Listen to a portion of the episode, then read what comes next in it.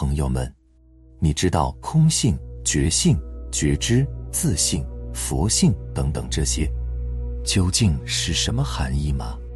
觉性与觉知又有什么区别？如果你明白了其中的含义，那么在你之后的人生体验中，一定会找准方向，少走弯路的。接下来呢，我就给大家逐一解释一遍。这条视频一定要耐心看完。首先呢，说一下什么是空性。空性即是诸法无我。什么是诸法呢？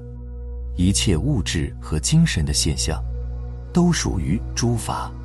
什么是无我呢？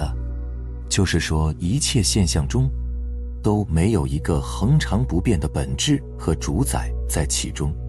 这个很好理解。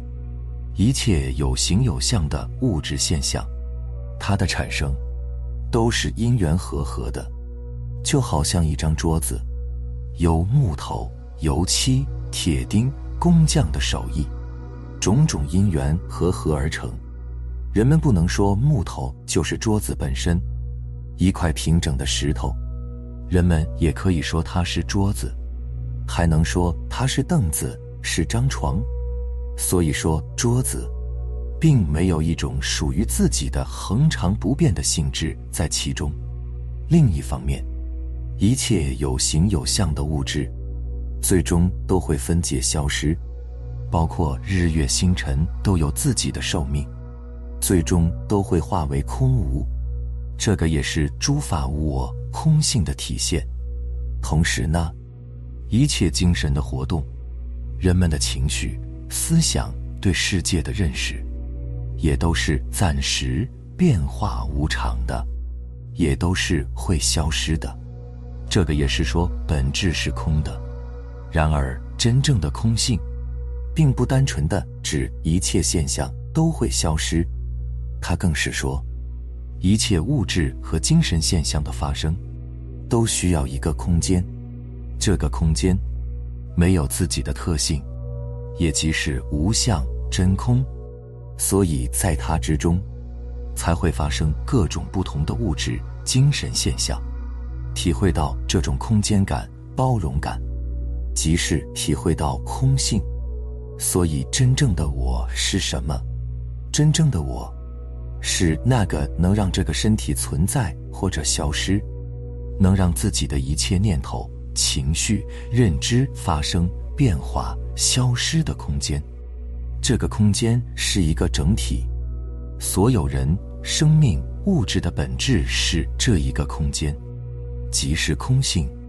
所以，空性如如不动，与一切正在发生的现象共存。不是说一切都空无了，才是空性的体现。然后是觉性与觉知，空性与觉性呢是一体的。空性不是一片死寂的，从某种角度，空性的另一个基本面相，是一种寥寥分明的知道和知晓。恰巧有了这份知道和知晓，一切物质和精神的现象才会同步发生。空性即是觉性，觉性即是空性，合称为真空觉性。因空而生觉，因觉而显空。而觉知是什么？人们眼睛能看见光线，耳朵能听见声音，大脑能知道自己的念头，人体眼耳鼻舌身意六种能知能觉的功用，便是六种觉知。实际上，这六种觉知是同一个觉知，就好像我们的眼睛在看时，耳朵也能听，大脑也能想。所有的图案、声音、触觉、念头，都能同时被一个主体全面的接收，这个便是觉知。觉知是真空觉性的显现，并不代表是觉性本身，或者说，这个觉知是被污染过的真空觉性。这种污染，便是一种直取和向外探求，就好像眼睛喜欢看美景。耳朵喜欢听妙音，大脑并不喜欢安静，总是习惯让自己发生一点念头和思想。人心更不喜欢烦恼，总是喜欢去感受喜悦、成就感，或是清静、安静。六祖慧能说：“后念离境即菩提。”意思就是人们的心念觉知，忽然离开对各种境界的执取和分别，便是回到了真空觉性。如果有人体悟到了真空觉性，他忽然感叹：“我原来这个就是觉性。”就这么一念，即是只取了念头，便不是真空觉性本身了。《圆觉经》里面说：“有觉有照，是名障碍。”总是想要去觉知点什么，感受点什么，这个反而是一种障碍。是故菩萨常觉不住，照与照者。同时俱灭，所以菩萨在觉知中，什么也不去执着，觉知与被觉知的现象，就会同时消失。这个时候，真空觉性才会显现。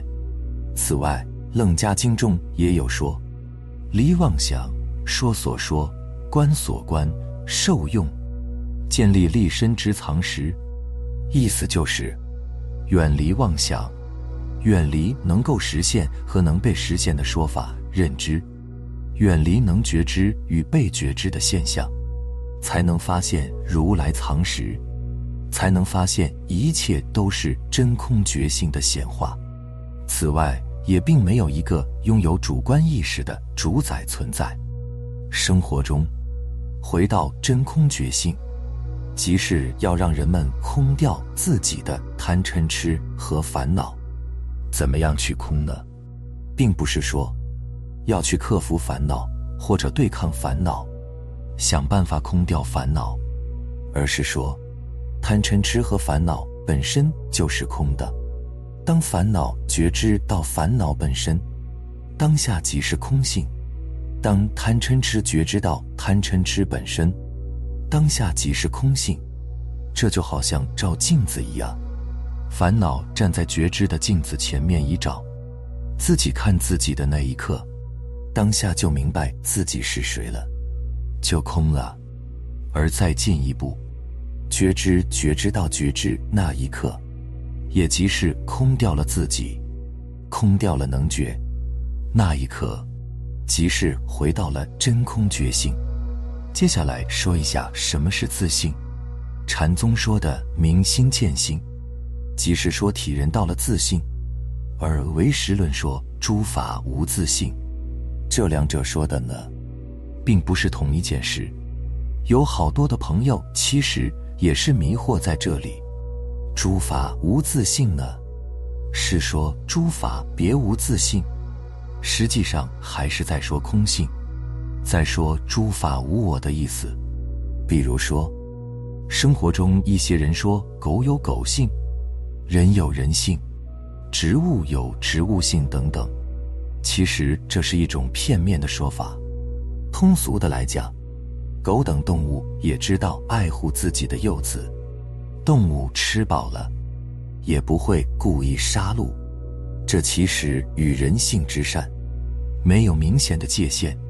如果说狗性就是狗性本身，是一种不变的性质，这个就是片面了。人性、狗性、植物性等等性质，其实都没有明显的界限。假设有一天，狗这种动物灭绝了，所谓的狗性也便不存在。这个便是诸法无自性的意思。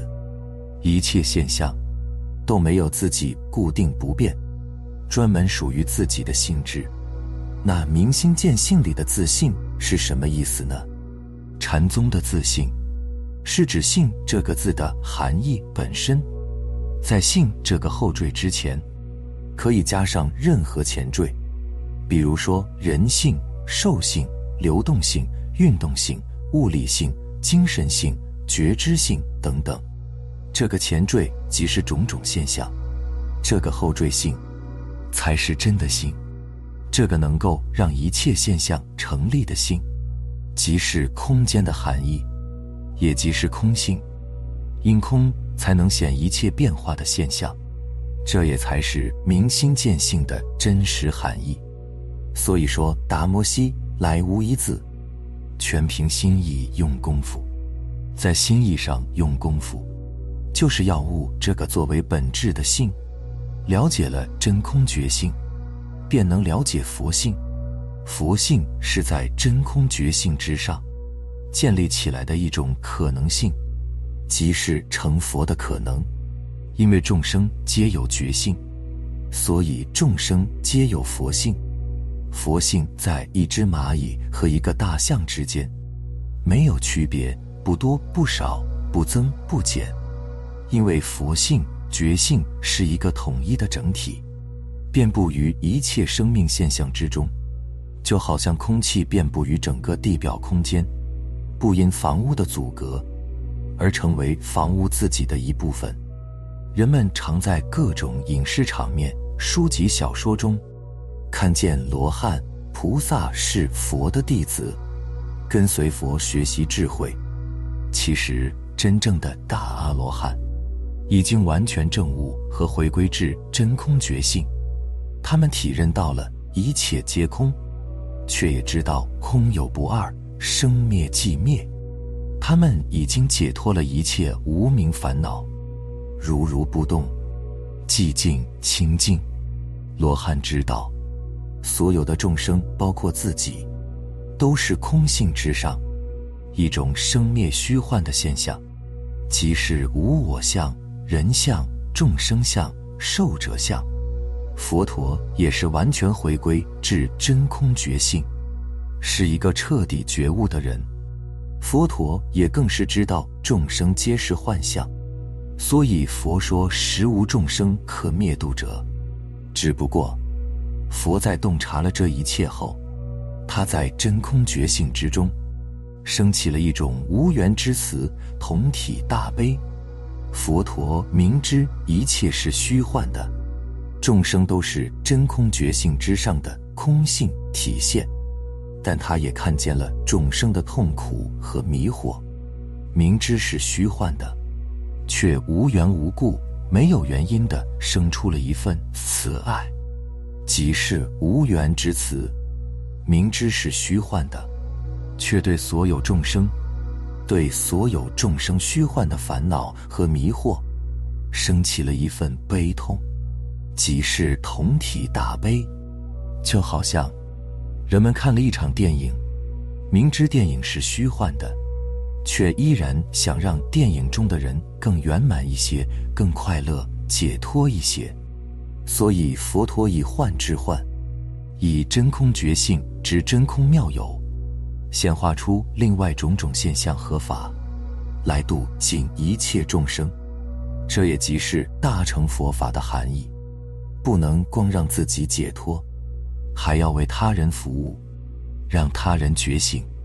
即是佛陀一词的深刻含义，自觉又能觉他，大成就像一只大船，要渡自己和一切众生，驶向彼岸。所以大乘佛法的另一个重要面向，便是服务他人，在服务他人不为自己中，同时也便是空了自己，空了我执，空了自身的烦恼和贪嗔痴。这本身即是真空觉性的体现，这也便是菩萨道，也是传统文化中儒家与原始佛法结合而成的精髓。我讲明白了没有？好了，非常感谢你能看到最后，希望能让你有所触动和启发。我们下期再见。